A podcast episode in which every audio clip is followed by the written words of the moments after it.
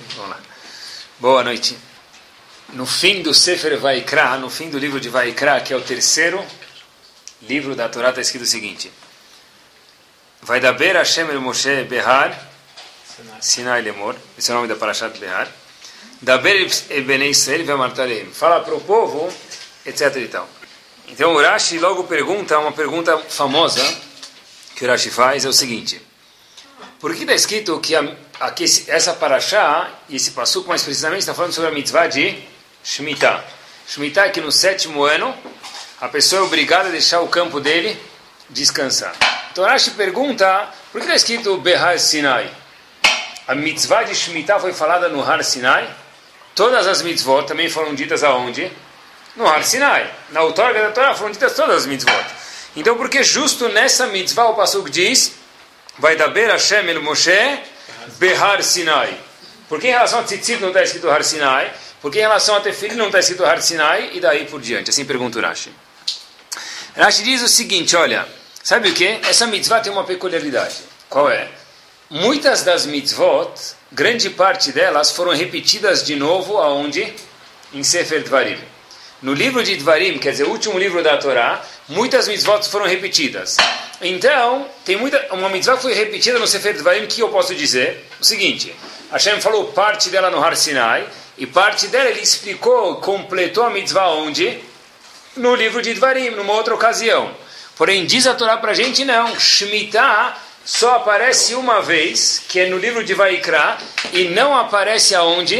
No Sefer Dvarim. Então essa mitzvah inteira foi dada onde? Agora. Então Rashi ensina para a gente o seguinte, olha, da mesma forma que essa mitzvah, que não foi repetida depois, foi dita 100% no Har Sinai, assim também todas as outras mitzvot, isso é um aprendizado para todas as outras mitzvot, elas foram ditas 100% no Har Sinai. E o que foi repetido depois é só uma Hazara, uma revisão, não que foi adicionado nada de novo. Assim diz Rashi. Quer dizer, de novo, por que está escrito Behar Sinai em relação ao mitzvah de Shemitah? Para ensinar para a gente o seguinte, que Shemitah, que não foi dita depois, foi dita só uma vez no Har Sinai, não como muitas outras mitzvot que foram repetidas no livro de Dvarim, tem que ser que foi ela dita inteira agora. Então, essa foi dita inteira com todos os detalhes no Har Sinai e nada veio depois. Por isso está escrito Behar Sinai. Essa é a resposta do Rashi. Tem um dos comentaristas chamado Ora Chaim Kadosh, ele pergunta, tá bom, e daí? Por que, que falou Zushut Shemitah? Se toda a razão é que essa mitzvah não foi repetida de novo em Sefer Dvarim, tem muitas outras mitzvot que também não foram repetidas no Sefer Dvarim, e podia pegar elas como modelo para ensinar para a gente que elas foram ditas inteiras no Har Sinai, na outorga da Torá. Por que ainda, o Rashi não respondeu a pergunta, por que ainda Hashem usou justo o exemplo de Shemitah? Muitas outras mitzvot também não foram repetidas no Har Sinai. Essa é a pergunta do Arachaim. E aqui tem uma lição muito legal, pessoal. Olha que interessante. Para Moshe Feinstein, teve um aluno que era quase filho dele, talvez era mais do que filho, era chamado Rav Alpert. Rav Alpert diz o seguinte, pessoal, ele morou nos Estados Unidos e diz para a gente o seguinte. Ele fala o seguinte, olha, tem coisas na vida que a gente está olhando, às vezes, um filme, alguma coisa, a gente tem que apertar o botão de pause ou o botão de zoom para olhar melhor aquela cena. Então ele diz a mesma coisa aqui, pessoal. Quando acontecia a mitzvah de Shemitah? A cada quanto tempo? Sete, anos. Assumindo que uma pessoa viva 70 anos saudáveis, se Deus quiser, ou mais até, mas vamos dizer 70, tá bom? Quantas Shemitah vai passar na vida? 10. Só que a primeira Shemitah, ele era, ele estava onde? No, no berço, na quinta série, na sexta série. Então não faz muita diferença para ele. A segunda Shemitah, ele já tinha 14 anos de idade, vai lá saber se ele trabalhava no campo. Da terceira Shemitah em diante, aí já se aplica para a vida dele. Quer dizer, das 10 Shemitot que tem na vida da pessoa, quantas ele vive de verdade e participa? Sete. Sete, oito Shemitot. Não é? Mais ou menos, tá bom? Então olha que ele fala, olha que legal, pessoal. Ele fala o seguinte. A Shemitah é uma coisa que tem uma novidade dentro dela, porque é uma coisa que não acontece sempre. Então Hashem veio dizer para a gente o seguinte, olha, sabe o que? Da mesma forma, vai haver Hashem El Moshe Behar Sinai, em referência a mitzvah de Shemitah, para te ensinar o seguinte, olha como ele explica Rashi. Da mesma forma que a mitzvah de Shemitah foi dita no Har Sinai, e é uma mitzvah que acontece muito pouco e ela tem sempre uma novidade dentro dela, porque tudo que acontece pouco as pessoas falam uau. Assim também todas as outras mitzvot foram ditas aonde também?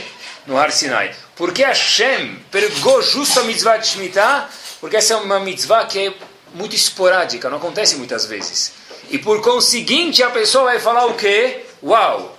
Então diz Rashi, por que Hashem pegou justo Shemitah para o Har Sinai? Para te falar que da mesma forma que Shemitah foi dita no Har Sinai, ela é uma mitzvah que tem um uau dentro dela, uma novidade, assim também todas as outras mitzvot devem ser praticadas pelo Yehudi, homem ou mulher, com feeling de que? Novidade. E a pergunta que a gente tem que se fazer é o seguinte, pessoal, como que a gente faz as mitzvot? Quanto, estou falando comigo, quanto feeling de novidade tem nas mitzvot que eu faço, pessoal? Eu lembro que, eu não lembro que ano, vocês me ajudem, em 1980 e bolinha, falaram que ia passar o cometa Halley. 86. 86. Eu lembro que eu estava com um amigo em Atibaia e já tinha chaveiro vendendo, tinha caneta vendendo, tinha meia vendendo, tinha boné vendendo. O que, que você queria? Tinha vendendo com o cometa Halley. Né? Pegaram o Mickey Mouse e fizeram dez vezes mais, colocaram um cometa que ninguém nunca viu e nem sabia se ia conseguir ver, e fizeram disso todo o marketing e daí por diante. O melhor lugar para ver esse, essa entidade chamada Cometa Halley, que ninguém sabia o que, que era, era na madrugada. Então eu lembro, eu estava em Atibaia e estava com esse amigo, eu fui com o pai dele para onde?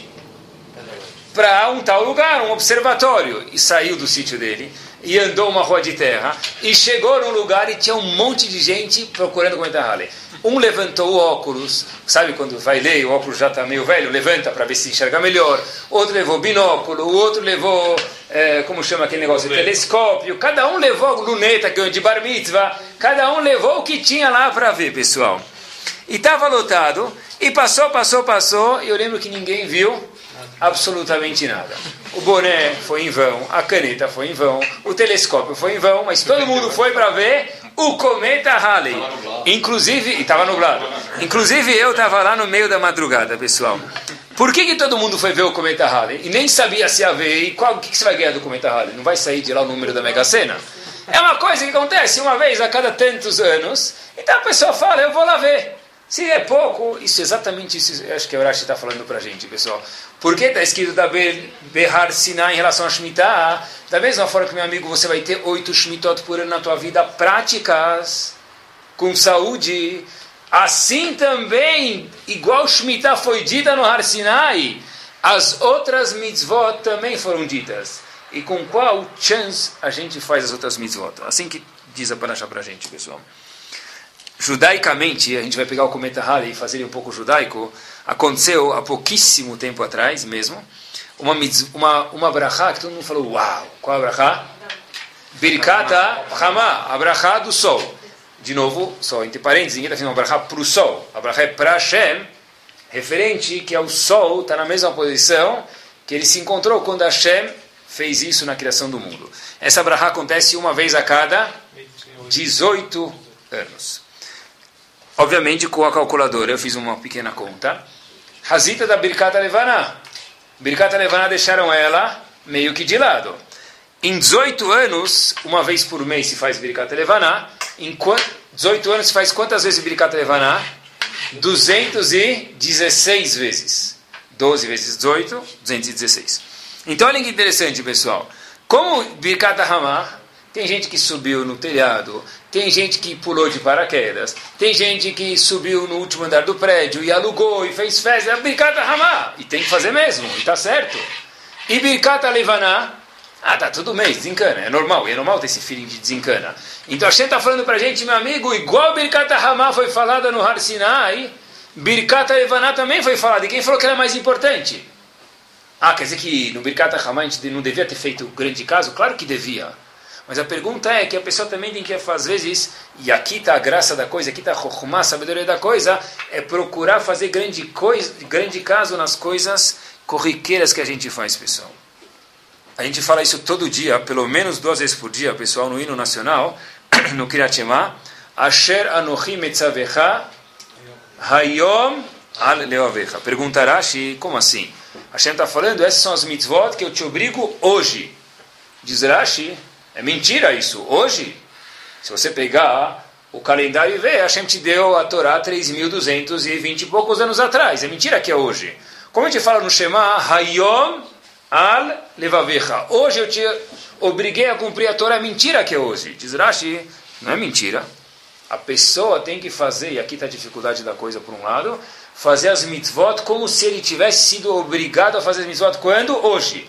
Fato é que você tem que verbalizar isso todo dia. Hoje, Hashem está falando, eu estou te obrigando de novo a fazer as mitzvot. A mesma mitzvah de uma forma nova, pessoal. De uma forma fresca. E não a mitzvah de ontem, pessoal, fazê-la de novo. Sabe que o hábito, a gente sabe que o hábito, na verdade, ele pode ser ótimo e às vezes ele de fato é ótimo. Por quê? Porque quando eu me acostumo a fazer uma coisa boa, o que acontece? Isso gera, me motiva a fazer mil vezes uma mesma coisa boa. Por que você faz? Sei lá, eu faço. Ah, sei lá, chama hábito isso aqui, pessoal. Obviamente que se for um costume ruim, lo aleno, então também a pessoa fala, sei lá, mas ele sempre se comporta mal. Eu queria ver com vocês, e acho que o estilo de hoje queria focar nisso, pessoal. Mesmo dentro de um hábito bom que eu faço, que tem uma produtividade boa, isso é super legal, ainda dentro disso, como que eu faço esse hábito bom? Como eu pratico, talvez no caso, mais exemplos a gente vê para frente, uma mitzvah, pessoal. Uma pessoa, imagina, os Eudim saíram do Egito. A gente já está meio vacinado. Mas a história é essa, pessoal, tá? O pessoal saiu do Egito. E de repente, tinha lá dois, três, tem seis milhões de Eudim saindo. E na frente deles não era um não era a piscina olímpica hebraica, mesmo que ela é grande, era um mar já foi passear de barco, imagina no mar, você vê ilha de um lado, ilha do outro, de repente você não vê nem ilha, chama alto mar, só água. Os Eudim entraram e começaram a atravessar. E está escrito mesmo, Rahamim contou para a gente, os Eudim cruzaram o mar, e aí, o que, que abriu? Não abriu só o mar. Abriu, o pessoal está escrito, tinha um cara tomando banho de banheira, o que aconteceu? Ou furou, o que aconteceu? Abriu a banheira, dividiu em dois. De repente, tinha outro indivíduo fazendo mil metros Crau, peito, borboleta e costas. No meio que ele estava fazendo os mil metros diários dele, que aconteceu? Abriu a piscina. Mais ainda, diz para a gente, dizem Chachamim, o indivíduo ia fazer uma festa naquele dia na frente do prédio dele, em qualquer lugar do mundo. E ele ligou o chafariz na frente do prédio para ficar mais bonito a recepção dos, dos, dos uh, visitantes. O chafariz se dividiu em dois. Em outras palavras, pessoal, está escrito que todas as águas do mundo se abriram. Uau! Imaginem só. Por isso que o Pasuk diz em Parashat Beshalach, vai avô Benei Israel betochayam, vai abaixar. O povo passou no meio do mar, só que estava o quê? Seco. Imaginem só, pessoal, as manchetes do jornal. Povo judeu, mais uma vez, faz coisa estranha. Não só que eles não trabalham em Pesach, não só que de repente eles não comem pão em Pesach, não só que depois de Pesach eles vão correndo comer pão, não só que em Shavuot, quando está todo mundo dormindo, eles ficam sem dormir, não só que em Sukkot eles moram fora da casa, dessa vez, imaginem só quanto ia vender isso, o povo judeu atravessa o mar dentro, andando e sai seco. Ninguém se molha e o sapato não fica nem como se fosse com barro. Assim que está escrito. Pessoal, porém um pouquinho depois, na mesma Torá, o primeiro passo disse, Bnei Israel passaram Betoch Hayam, Bayabashá. Logo depois diz a mesma Torá o seguinte, o Bnei Israel Bayabashá, Hayam, o inverso. Perguntam os comentaristas por quê? Porque primeiro está escrito que eles foram no mar, que ficava num... atravessaram o mar na terra, e depois está escrito não, eles andaram na terra que ficava no mar. Por que mudou? O Rosh de chamado Rav Gifter, ele tem um livro chamado Pirkei Torah sobre Parashat Shavuot. Olha o que ele fala, pessoal. O primeiro passuco fala o feeling do povo quando atravessou o mar. Uau! A gente está passando nesse mar que as pessoas tinham medo de fazer scuba diving lá por causa dos tubarões. E hoje a gente está passando a pé sem medo. Bnei Israel passaram Betoch Hayam, no meio do mar, só que estava seco, vai abaixar. Passou uma hora, pessoal. Uma hora e quinze.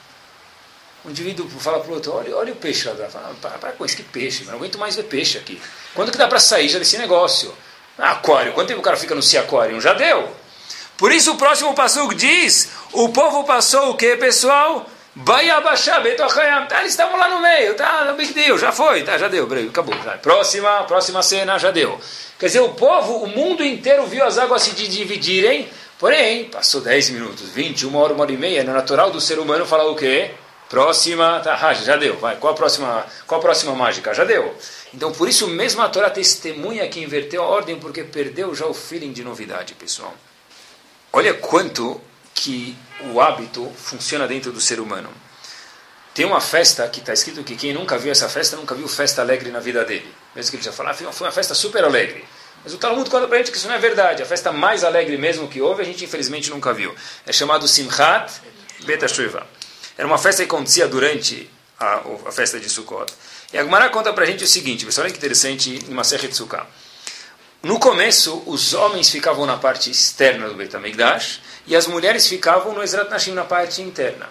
A Gemara conta que acabaram esbarrando um no outro, dentro do Bet Hamigdash.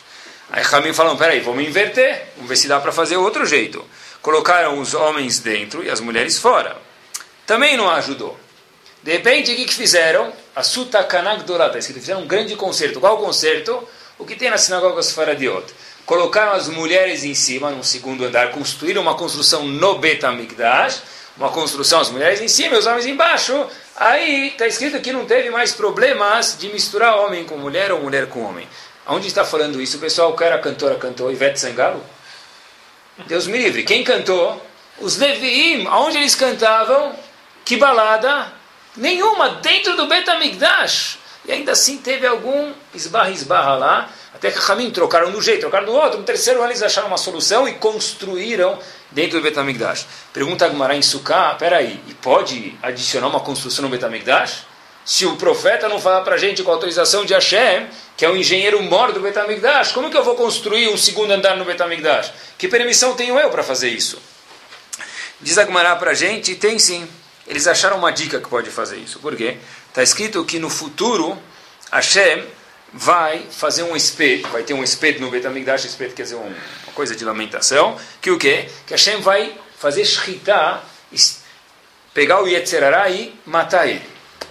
E quando fizer esse espeto, vai se lamentar porque Yetzerará, e olha quanto a gente sofreu por causa dele, etc e tal, aí está escrito que vai ter que ser as mulheres em cima e os homens embaixo, separados. Então, se quando fizerem um espeto, que é uma coisa triste, vai precisar separar, numa festa de Simchat Bet HaShoevah também precisa fazer o que? Separar. Daqui a gente vê, pessoal, olha que interessante, olha o hábito do ser humano. Já que o ser humano tem essa parte sexual dele, mesmo num caso de Simchat Bet HaShoevah, que é dentro do Betamigdash, pior ainda, pessoal, mesmo num caso de Esped, que é um momento triste, e ninguém nunca ia imaginar que a parte sexual ela está viva dentro da pessoa, a mim falam para a gente, peraí, aqui também tem que ter uma separação. Por quê?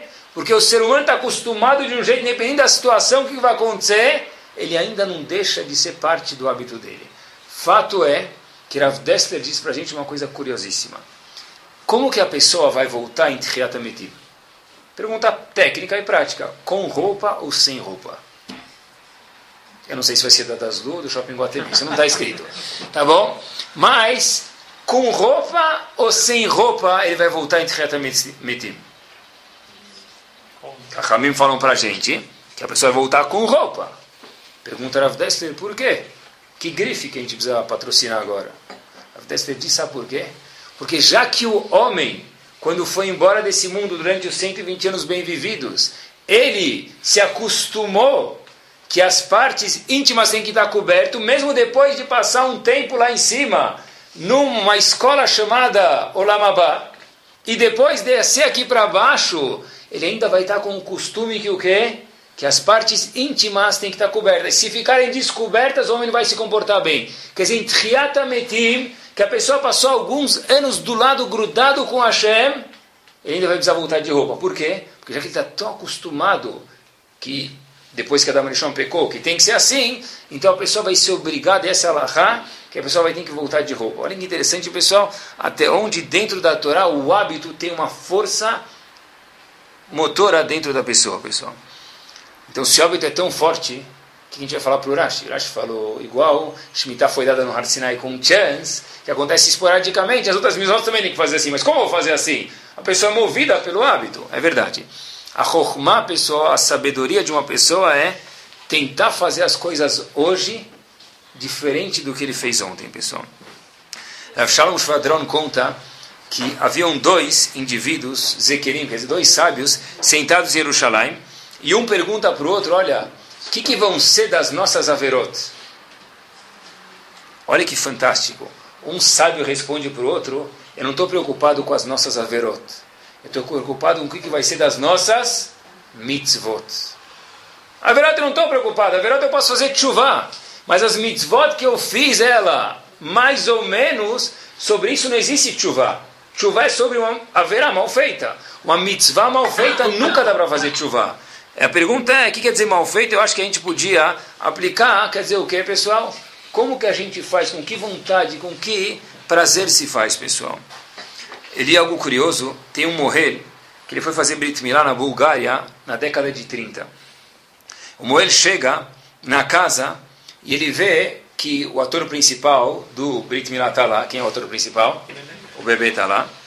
E tinha a irmã do bebê, só que a mãe ainda não tinha chegado do trabalho. Preste atenção, no comunismo lá tinha que ser com as coisas escondidas. Então a mãe ainda não chegou, o bebê veio tudo pronto. Ele fala, quem preparou? O, o Morrel veio tudo pronto. Ele fala, quem preparou? Aí a filha tinha 10 anos de idade e falou, olha, eu preparei. Então ele vê a mesa posta, tudo. Fala, olha que bonito, a filha preparou sozinho antes da mãe chegar. Deve ser que a mãe se atrasou. E a mesa estava posta. Tinha uma toalha lá muito grande. E a menina falou: Olha, a coisa que eu fiz aqui mais ou menos é que minha toalha tinha uma toalha muito grande da minha mãe. Eu cortei os cantos da toalha para ela ficar menor e fazer o tamanho da mesa, que essa toalha minha mãe comprou estava muito grande. Não sei, nunca, nunca vi essa toalha aqui. A mãe chega em casa logo depois, vê o ela fala: Obrigado, desculpa, eu atrasei, vim escondida aí para ninguém pegar a gente, que nenhum comunista podia ver a gente. E de repente ele olha para a mesa e fala, quase desmaia, fala: Filha, o que, que você fez? Falou, como mãe? Eu preparei tudo, coloquei a toalha direitinho, só tive que cortar, desculpa, porque estava muito grande. A mãe fala para a filha, esse era o talit do meu avô. É a única coisa que sobrou de memória da minha família. A filha vira para a mãe e fala, o quê? A mãe disse, o talit do meu avô. Tá o quê? A filha nunca tinha escutado a palavra talit na vida dela. Nunca. Ela cortou. É uma toalha de mesa com umas franjinhas, nova moda. Eu cortou, cortou as franjinhas, ficou só a toalha. Não tem culpa da mãe, não tem culpa da filha aqui. Mas a gente vê que existe uma metziut, uma realidade de uma pessoa que não sabe o que quer dizer a palavra talit. O episódio se passou talvez 70, 80 anos atrás, como a gente vê. Mas a história se repete, pessoal. A gente, Baruch Hashem, sabe a tradução da palavra talit, tefilin, mikve. Eu tenho certeza que a gente mora nesse bairro. Tem alguns chamam de Higienópolis, outros chamam de Idishkenópolis. Tanto faz, como vocês quiserem chamar. É um bairro que você pode andar na rua, em Pesach, e na rua você vê caixas de matzá no lixo do prédio. É pachuto, você vê caixas de, de vinho kasher no lugar devido, mas é, a gente vê uma coisa, não é? Sukkot, é schach para lá, é folha de bambu para cá, etc e tal. Tem, tudo bem. Eu posso falar para vocês, pessoal, com certeza, que 50% dos Yehudim do nosso bairro aqui de Genópolis nunca entraram numa sinagoga se não for o bar mitzvah do primo, do tio, do não sei o que lá, ou Yom Kippur, ou uma festa que eles foram. Nunca entraram um dia de semana mais que 50%. Num Shabat, certeza que 50% dos Yehudim de Higienópolis nunca entraram numa sinagoga. Se não fosse o bar mitzvah do, do, de não sei quem. Então, pessoal, por quê? Porque, na verdade, a gente é privilegiado, a gente tem esse zehut. 30% com certeza nunca teve um shiur de Torá na vida. Fora drachá, do bar mitzvah, do jugo das mitzvot, eu gostaria de agradecer meu professor, meu rabino, e o jugo das mitzvot, e o jugo das mitzvot, que é o jugo, que é o jugo das mitzvot, Azakovarush Koyach, nunca escutou um shiur. Na verdade, dentro do nosso bairro, pessoal, se você estiver andando na rua e vê um Yehudi, você na rua, às vezes está indo para a sinagoga Shabbat, e o cara quer se identificar, que ele fala para você, Shabbat Shalom. Ele pode estar passando de Harley Davidson, ele vai te falar Shabbat Shalom. Já aconteceu com vocês. De repente, Shabbat, pergunta para o cara, olha, onde você vai ser o Lishit? O que ele vai te responder? Seu Dash Lishit é tua mãe. Vai você. Vai você, Seudat Shishit. Para a gente, Seudat Shishit, acho que Nazi fala chaluçudos, tanto faz. É uma palavra normal. Você pensa que faz à tarde. Seudat Shishit é você que é Seudat Shishit. Quer dizer, o que, que é isso, pessoal? Na verdade, a gente, Baruch Hashem, por um lado, faz sempre. Mas se a gente conseguisse fazer sempre, com o feeling daquele cara que não faz sempre, aqui que está os seis números da Venga Sena. Aqui que está a grande coisa, pessoal. Apesar que a gente tem o zehut de ser a minoria, pessoal, tem que tentar ver como que a gente faz as mitzvot, pessoal. Como que a pessoa vive. Vive a vida dele física também. Rabbeinu Yonah, um dos Rishonim, tem um livro chamado Share Tshuva. Ele define alguns grupos de pessoas. Tem um grupo, pessoal, olha que forte. Ele fala tem um grupo chamado Kat, grupo Ozve Hashem. O que é Ozev Lazov? Pessoas que abandonam Hashem. Rabbi Yonah fala quem é esse grupo de pessoas que abandonam Hashem? Obviamente que quando eu disse, eu parei aí e disse pessoas que não fazem mitzvot. Diz ele não. Pessoas que fazem mitzvot anashim melumada. Mitzvot, assim, blá blá blá blá blá blá. Uma pessoa que faz mitzvah, igual você aperta o enter do computador Diz Rabben Yonai, isso é chamado Kat, um grupo de pessoas que é chamado Osve Hashem Loaleno, pessoas que não estão no fã-clube de Akadosh Baruch do time de Hashem, pessoal. Qual o segredo para sair dessa cilada chamada hábito, por um lado, que ela não é boa, em algum caso? Rav Gifter diz em outro lugar, ainda em livro de Parashat Shavua, ele diz em Parashat Nassó, ele diz que só tem uma forma de sair da cilada chamada hábito, para que a gente possa fazer as mitzvot com itchachut, com um pouco de novidade. É chama, um, só tem um jeito. Lehit bonen, diz ele. Parar e pensar. Aqui vai uma dica, pessoal. Tem uma coisa que a gente faz todos os dias e com uma itchadshut, com uma novidade bomba. Não enjoa. Ninguém faz hoje só porque fez hoje, ontem. O que, que é? Todo dia, pessoal.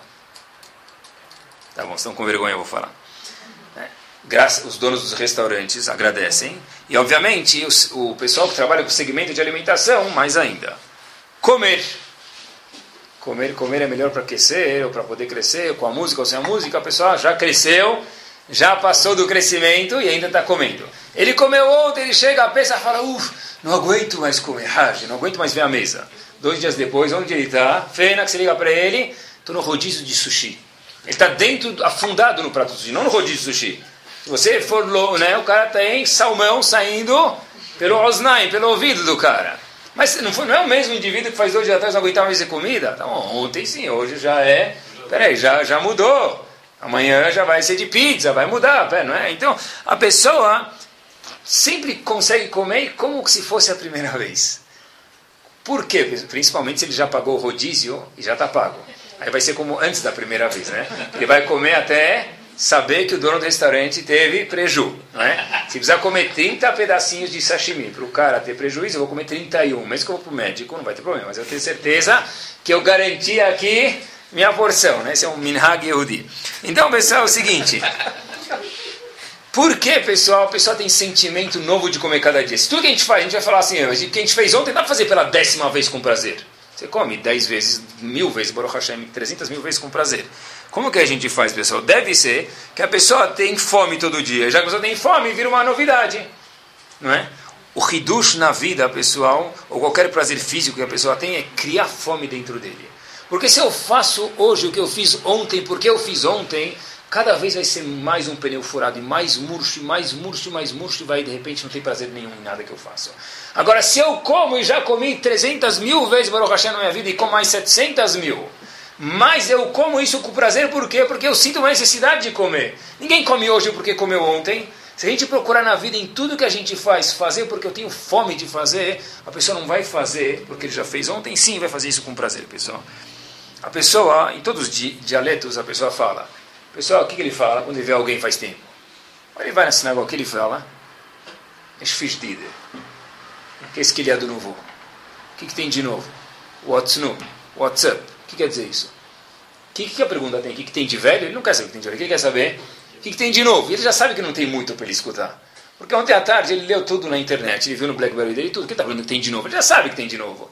Mas a pessoa está sempre procurando alguma novidade na vida, porque se a pessoa vive com o hábito dele de sempre, Então ele já é uma matéria que está aqui na inércia, no mundo rodando.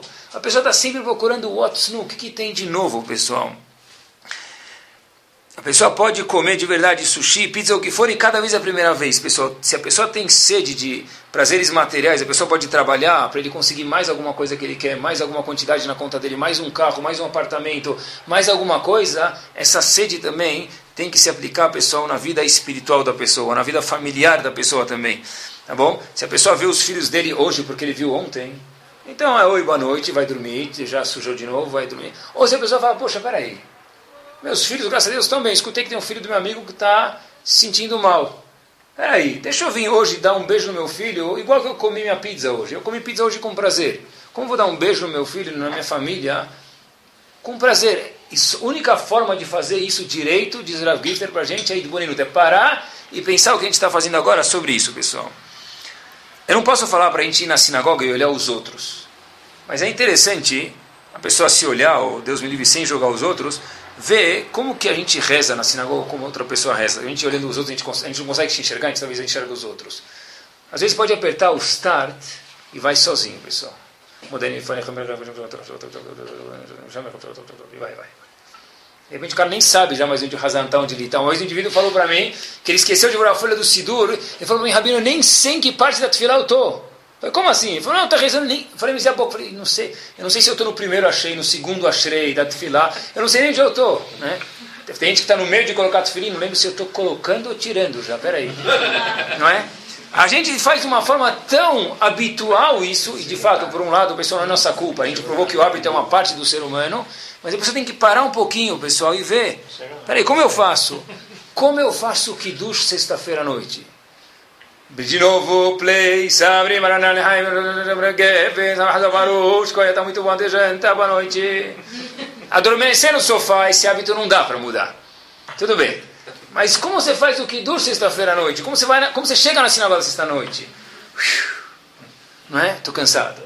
Ah, uma vez está cansado e outra vez não, mas a pessoa tem que procurar, pessoal, quebrar essa rotina de, assim, de mesmice sempre, pessoal. Tá bom? Hagim, a vida, tudo, pessoal. Talvez uma dica de fato é como. Eu vou falar uma dica, eu já fiz isso na minha casa, eu penso comigo mesmo. Aí, se eu vejo que o Shabbat está ficando igual, eu mudo de lugar na mesa. Eu mudo de lugar na mesa, eu sempre sento do lado direito na cabeceira, vou para o lado esquerdo. Ah, vamos que você mudou. Vamos mudar, ficar diferente. Vamos fazer diferente. Ou se teu Shabbat é diferente, convida uma visita para mudar. Ou sei lá, fala para tua esposa cozinhar menos dessa vez, ver se fica diferente. Não sei. Procura alguma coisa para ficar diferente, para não ser mais um Shabat. Porque nossos dias nesse mundo, pessoal, são contados. Hoje eu vi uma propaganda da Visa. Visa, cartão Visa, porque a vida é uma só. É isso mesmo. Bezrat Hashem, ninguém vai ver mais do que uma vez. Mais do que 120 anos. Aproveita os 120 anos, não pode ser mais um Shabat. Mais um dia que eu estou com minha família, mais um dia que eu estou com minha esposa, mais um dia que eu vou trabalhar. Vai fazer, faz direito. Pega o Sidur, pessoal, vai rezar. Pega um Sidur novo para rezar. Mas já tenho cheio de Sidur. Leva outro Sidur. Às vezes com um Sidur novo muda. Pega um tefilim novo. O tefilim novo cheira gostoso. Ah, faz aquele or e coloca o tefilim. O or já é uma já é uma novidade, pessoal. Amidot, rezar amidá, muda de lugar. Ah, mas não tem que rezar no mesmo lugar? Perguntei isso uma vez para um Rav grande. Ele falou, se vai te ajudar com a, com a kavaná de vez em quando mudar de lugar, então muda de lugar. Uma vez eu perguntei para uma pessoa, tal, tinha proximidade dele, e depois da pergunta, graças a Deus, também não perdi a proximidade. Falei assim para ele o seguinte: quantas. É uma pessoa que eu considero muito, estuda todo dia. Repito, eu considero ele muito até hoje. Quantas amidot, shaharit miharevit, vezes 7, 21 mais Mussaf 22, a gente reza por semana, você reza com kavaná? Ele falou para mim: eu me esforço para rezar duas amidot por semana com kavaná. Quer dizer, ele se esforça para rezar duas. Quem não se esforça, reza quantas? Começa no Hashem Sevadai Diftach e Bezrat Hashem vai terminar no Sechalom. É, se ele falou, não interessa é cavanada a pessoa, não interessa é, bom, bom, bom, o coração. Mas a boca também precisa, pessoal. É dificílimo. Uma pessoa fala que não é difícil, é mentiroso, é um Pinóquio. Pessoa pegar o sidur dele, colocar o dedo e ler. Hashem Sevadai Diftach até Magen Avram. Se a pessoa reza de lá até Magen Avram sem kavaná, me dá dele, não valeu nada. Para amanhã, pega um sidur novo, faz um or, muda de lugar e fala, eu vou rezar direito. Eu preciso trazer alguma coisa de hachut, de novidade na minha vida, na minha vida, na minha família, no meu trabalho, pessoal, para que não seja igual. Sabe que Rav Chaim Volozhin diz para a gente que nunca houve no mundo, desde Adam Marishon até hoje, até o sexto milênio, nunca houve e nunca haverá duas amidot iguais. Nem outras pessoas e nem você consigo mesmo. Quer dizer, nunca vai ter uma amidá que eu fiz que eu vou fazer ela igual de novo. Por quê? Porque a pessoa flutua, ela sobe e desce. O problema, pessoal, e na verdade o problema não, o objetivo é que a pessoa tente flutuar para cima e não, pessoal, para baixo. O... Tem uma dica até na vida cotidiana. Uma vez eu estava em Atibaia com um amigo, estava voltando da, da sinagoga. Aí eu falei para ele, olha, imagina esse lugar aqui, esse condomínio, distância de Atibaia, num dia de semana. Aqui deve ser estranho demais, deve ser meio estranho, né? Deve ser curioso até. A gente só vem no fim de semana e tal. Tá cheio de gente no parquinho. Tá? Imagina um, de, um, dia de semana, uma terça no meio do ano. Aí ele falou assim para mim: Sabe, Rabino, eu vou te contar um segredo. É uma delícia. Eu falei: Como que você sabe? Eu, como eu sei? Pessoal, olha que, que é trazer Hachut novidade para a vida. Esse cara aqui é um sábio. O cara está na vida paulista, fazendo mais dinheiro, não sei se é tão sábio quanto ele. Teve um dia, eu fugi do meu escritório. Ele é patrão, mas fugir quer dizer sair. Peguei meu filho na escola, cabulou a aula, eu peguei a gente foi passar o dia em Atibaia e voltou. Tá todo mundo trabalhando, eu estava com ele, meu charrata, eu e meu filho. Eu, meu chinelo, meu filho, na piscina, comendo alguma coisinha, a gente fez um churrasquinho e voltou para casa. Eu sei como que é uma terça em Atibaia. Esse indivíduo é o mais rico do que o dono do banco, não é? Ele é mais rico. Pega a vida, a pessoa e põe alguma coisa nova. Se a segunda começa como segunda, termina como sexta, toda semana a mesma coisa, um ano inteiro muda alguma coisa, pessoal. Isso é trazer Hachut para a vida, novidade para a vida, pessoal. E olha como a gente fica acostumado mesmo. Outro dia uma pessoa veio falar para mim o seguinte, eu falei, eu falei, olha, como você foi em tal festa? Ele falou, fui, faz tempo já. Ele falou, essa festa não estava chique, estava chique ao cubo. Eu escutei falar para ele, eu falei, olha, eu escutei que estava chique ao cubo, como é que estava a festa? Na verdade, sabe o que estava legal. Como assim legal? Me falaram que o indivíduo fez lá, construiu o Taj Mahal para fazer a festa do casamento da filha dele. Aí ele falou assim para mim: Puxa, olha a frase que ele me falou. Olha que problema. Estava bonito e eu nem percebo mais que estava bonito. Eu já fui em tantas festas que construíram tanto, gastaram tantas centenas de milhares de reais que eu nem percebo mais. Porque o indivíduo já vai na festa falando: Ai meu que hora está marcada a festa aí? Essa semana tem três festas. Minha mulher vai numa, eu vou na outra, e os dois não vão na terceira. Né? E quando a pessoa vai, aproveita, já está lá, meu amigo, vai fazer. O show de hoje é o seguinte: vai fazer, faz bem feito. Não quer fazer, não faz, mas vai fazer, faz bem feito. Então, o primeiro ponto, pessoal, é procurar alguma coisa nova no que a gente faz. O segundo ponto que dá para fazer de Hatshut é, eu sempre falo para meus alunos isso, se você quer valorizar alguma mitzvah, quer valorizar tua família, quer valorizar qualquer coisa, sacrifica um pouco de você por isso. Se eu tenho que pegar um táxi para ir na sinagoga rezar com o minyan, por exemplo, eu tenho que gastar 35 reais, 40, 25, o que for, aquele minyan eu vou valorizar muito mais. Se eu estava em Campos de Jordão e esqueci meu tefilim, eu tenho que dirigir três horas para voltar a colocar meu tefilim, provavelmente se espera que não vai ficar bravo com o tefilim, ele vai fazer o quê? Valorizar, falar, olha, esse tefilim eu vou curtir, porque eu voltei 3 horas, andei 200 quilômetros de ida e 200 de volta são 400 quilômetros, que eu dava sem tefilim, eu não queria ficar sem colocar tefilim, esse eu vou curtir, pessoal.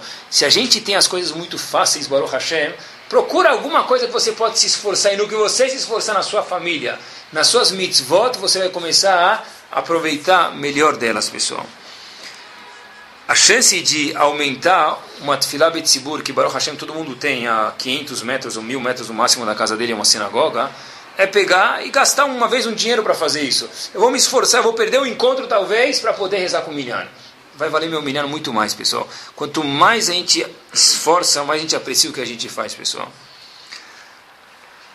Na vida é tudo assim. Minha irmã mandou uma frase uma vez muito bonita. Ninguém consegue lamber o próprio cotovelo. Não dá para tocar o cotovelo com a própria língua. Essa era uma das frases. E no fim dessa mesma frase estava escrito o seguinte: eu não estou lendo para vocês por querer. 70% das pessoas que leem isso tentam lamber o cotovelo. Eu fiz o teste, obviamente que eu vou contar minhas, minhas averotas aqui. Eu peguei o cotovelo e tentei encostar, tá bom? Não conseguia. Aí eu fui numa classe, onde eu dou aula em Shivá, e eu falei, olha meus amigos, eu li uma frase de outro, falei, olha, 70% das pessoas, né, tentam lamber o cotovelo, tá? Aí eu olhei para lá, fiz uma coisinha na lousa, fingindo, né? Eu olho, tinha lá 14 pessoas de 14, hum, hum, hum. Aí eu vi que os 70% não são 70%, são quanto? 100%, pessoal, tá bom? Por que, pessoal? Por que, que a pessoa tenta no meu cotovelo? Peraí, eu vou conseguir. E não dá para lamber o cotovelo, meu amigo. Eu tenho uma língua caprichada tal. Minha língua é das boas, eu fiz já personal trainer. Eu vou conseguir lamber o cotovelo. Tá bom? Eu vou conseguir, eu vou conseguir. Quando a pessoa tem um desafio, a pessoa ele faz aquilo. A pessoa é procurar dentro das nossas vidas, no que a gente faz, já um desafio. Sabe que eu li um artigo, há seis anos atrás, eu guardei ele, em 2004. Fala, teve uma vez, a guerra do Líbano, perguntaram qual era a opinião dos Estados Unidos referente se Israel poderia se proteger contra o Líbano. Então, contam que o presidente Ronald Reagan falou o seguinte, que Israel tem a permissão de autodefesa. Bom, e a opinião deles, obviamente, conta muito o que, que as pessoas vão falar e atrapalhar monetariamente, economicamente, politicamente, daí por diante. Alguém perguntou para o presidente, isso está gravado, ele falou isso, por que, que você protege os judeus? O que, que você fez para eles? O que eles fizeram para você? Ronald Reagan conta que ele não sabe exatamente por quê, porque é no subconsciente, mas uma história que ele sim lembra, ele conta o seguinte. Ele fala que tem alguns anos atrás, quer dizer, de quando ele contou essa história, o pai do Reagan é chamado Jack Reagan. Esse é o nome do pai dele. E antes, ele era vendedor de sapatos. O pai do Ronald Reagan, presidente, foi eleito algumas vezes. Ele era vendedor de sapatos. Eles foram para um hotel nos Estados Unidos, um hotelzinho pequeno. O dono falou para o pai do Ronald Reagan, com o filho que estava lá, era no inverno isso, vocês vão gostar desse hotel. E o pai do presidente falou para ele, por quê? Falou, olha, nesse hotel não entram judeus. Reagan não era judeu, nem o pai. Pai do presidente, Jack Reagan, vira para o filho e para o bellman lá do, do hotel e fala para ele o seguinte: Olha, meu amigo, eu sou católico glad, 100% católico. Se vocês não aceitam hoje judeus, amanhã, quem sabe lá eu, se vocês vão aceitar também o quê? Católicos. Então, vamos embora. Os dois dormiram no carro e estava no frio. Quem já foi para os Estados Unidos no frio, vocês sabem como que é, forte demais. Ele pegou uma pneumonia e foi o primeiro dos ataques do coração que o pai do presidente teve. Sucessivamente morreu por causa da pneumonia que ele dormiram no carro. O presidente Reagan falou o seguinte: porque eu protejo os judeus? Porque meu pai deu a vida dele por uma coisa que ele achava certa, ele sacrificou por isso. A partir disso eu valorizei, eu disse que os judeus, e assim virou história, têm a permissão de autodefesa na guerra do Líbano. Por quê, pessoal? Mesma ideia. Quando você sacrifica por uma coisa, você curte ela até a última gota. Quando você prepara a festa de bar mitzvah, de casamento do teu filho, mesmo que ela passa rápido, mesmo que você não janta, você curtiu porque você preparou aquilo, pessoal. Tudo que a gente faz, a gente aproveita. E o terceiro e último ponto, como a gente pode fazer coisas com Itchachut, com novidades, é o seguinte, pessoal é fazer as coisas com entusiasmo, mesmo que seja artificialmente, pessoal. Lembra uma história, isso, que teve o famoso Rebbe de Kotz, que veio no ano de 1800, sua curiosidade, pediram para ele entrar numa classe, o diretor da escola falou, entra numa classe e vê como os alunos sabem Humash, os alunos pequenos. Obviamente que o professor da classe estava, português claro, tremendo na base, porque se o Rebbe entra lá dentro e vê que não está estudando direito, mas ele falou, olha, que paraxá, ele abriu uma paraxá e falou, essa paraxá vocês eles sabem, 10. Então, de repente, ele fala para um menino ler um pedaço em Parashat Shemot, Parashat Bereshit. Está escrito o seguinte, Basuco, vai Riadá, vai Amot, conta no fim da Parashá quem nasceu, quem morreu, quem nasceu, quem morreu. E o Kotzker falou para o menino ler o Passuco, o menino leu e traduziu. Tal pessoa nasceu, tal pessoa faleceu. Tal pessoa nasceu, tal pessoa faleceu. Kotzker fala, pera, leu o Passuco direito. O menino leu e traduziu. Aí o professor fala, mas Rav, desculpa, o que, que o menino errou? O Rebbe de Kotzk diz o seguinte, vai errar, ele viveu e ele morreu. Coloca a entonação certa, quando você fala que vai errar, ele viveu, ele viveu, e depois abaixo ele morreu. Não dá para ler igual ele viveu, e ele morreu. Porque são duas coisas diferentes. É ler um Humash, inclusive, ler com entusiasmo. Imaginem só, você vai no Sever Trava depois de três minutos, você está todo mundo dormindo ou conversando. Já é difícil com os tamim, né? Então, pessoal, os tamim vêm, o que, que, são os tamim? Eles colocam um tom, entusiasmo na paraxá, conforme o que? O acontecimento. Os faradim ainda mais ainda, o Hazan tem uma uma melodia na, da, que ele usa na reza, conforme a história da semana. Por quê? Porque esse é o entusiasmo que tem que estar na tefilá, na vida da pessoa, pessoal. Sabe que o mesmo Rebbe de Kotz, como uma vez falou, que é algo grandioso, olha que forte essa frase, pessoal, trazer um morto de volta para a vida. Em português, em hebraico, Tchatametim, ressurreição dos mortos. Porém, disse o Rebbe de Kotsk, muito maior do que isso, não menor, repito, maior, é pegar uma pessoa viva e trazer ele para a vida. Quantas pessoas vivas andam, embora Hashem tem sustento, tem tudo, eles estão sempre, ah, tá, à noite está cansado, de manhã está cansado, tá, tá, mesmo que ele tenha um programa dele de personal, de tênis, de futebol, de ginástica, de balé, de inglês, está sempre correndo, peraí, meu amigo, muda! Faz balé de manhã hoje, inglês à tarde. Muda, faz alguma coisa diferente para você poder aproveitar o que você faz, aproveitar sua vida, seu tempo, seus bens materiais e sua família. Uma vez, eu tive uma, eu tive uma, eu vi os alunos, eu vejo sempre que os alunos chegam na Yeshiva, eles chegam com entusiasmo, parece primeiro dia da vida deles. Onde é minha cama, onde é meu quarto, onde eu vou sentar, onde eu vou escrever, todo mundo conhece isso. Primeiro dia de aula, tem o caderno, com a canetinha, escreve de três cores, no segundo dia de uma cor, no terceiro dia não tem mais caderno, não tem mais caneta, não tem mais nada. Então eu perguntei para um gigante, eu tinha uma pergunta, eu perguntei para um gigante, Garo Hashem, que teve aqui alguns anos atrás e não tive o zehut de ter de volta, ficou em Shiva, Rav Salomon, um mashgiach de, de Leico, um gigante mesmo, com os pés no chão, que é o mais importante. Eu falei, bem, Rav, que que, qual, o que, dá para fazer aí? Ele fala, você acha que isso aqui é verdade aqui no Brasil, na Yeshiva, onde se dá aula? Olha o que ele falou para mim, pessoal. Em Vologin, Vologin, a primeira yeshiva, a yeshiva mãe, a primeira yeshiva do mundo. Vologin, imagina os gigantes, quem estava lá era... É, de, é, o pessoal hoje, vezes 300 mil, era o menor que estava lá. Vologin era uma yeshiva que só tinha pessoas diamantes lá dentro. Ele conta que as pessoas chegavam lá, viajavam horas, dias, semanas e às vezes meses para chegarem em yeshiva. Chegavam no yeshiva, o que, que era? Uau! Mas não era um dia uau. Quanto tempo era uau? Um mês, dois meses. Mas falou ele que depois de um mês, dois meses, o uau demorava mais. Mas ele desaparecia também. Falei, é, e o que, que tem que fazer? Se vira. Procura jeitos na vida, não tem resposta. É cada um procurar na vida dele, e o jeito é como a gente mencionou antes, Bonenuto, pensar. Procura jeitos para fazer tua vida um pouco mais viva, como disse o Rebbe de Kotsk. Mais ridush do que fazer Ametim é pegar um vivo e fazer de fato o pessoal ele viver. Olha as pessoas como elas vivem, olha as pessoas como elas rezam, olha as pessoas do nosso redor como vivem, pessoal. A gente precisa fazer mitzvot.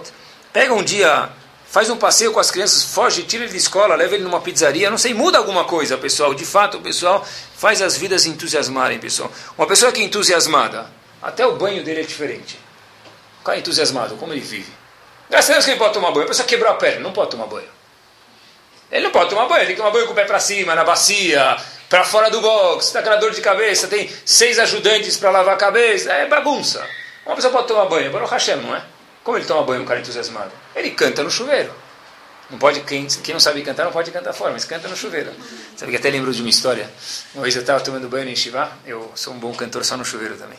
Então, sem eu saber, uns amigos amigos da onça, gravaram eu cantando. tá bom? Graças a Deus tinha um barulho d'água atrás. No dia seguinte, como que se acorda nas Yeshivot? Eles colocam música para acordar. No dia seguinte, todo mundo acordou na hora e está todo mundo descendo, correndo com um sorriso. Eu falei, por que o pessoal está contente? Deve ser que vai ter um café da manhã especial. E quem estava lá cantando no corredor? Eu. Tá bom, pessoal? De verdade, a gente se entusiasma. É, tem que cantar no meio do dia. Porque alguém está cantando no meio do trânsito. O que você fala? Majnun.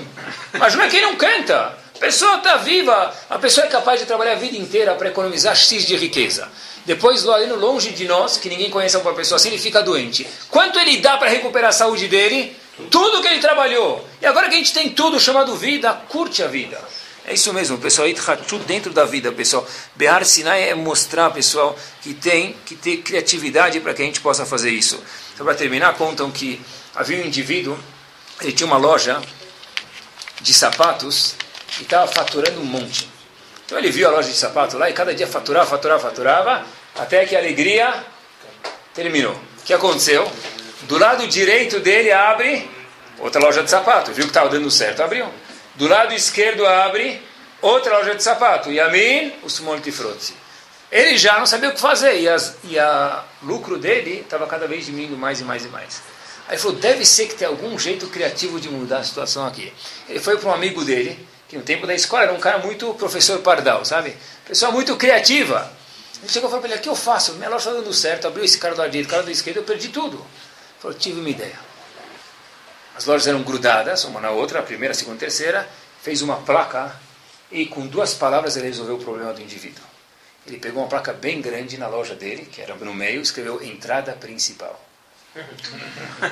Com isso, pessoal, ele voltou a faturar o que ele faturava. O que, que faltou, pessoal? Um pouco de criatividade, pessoal.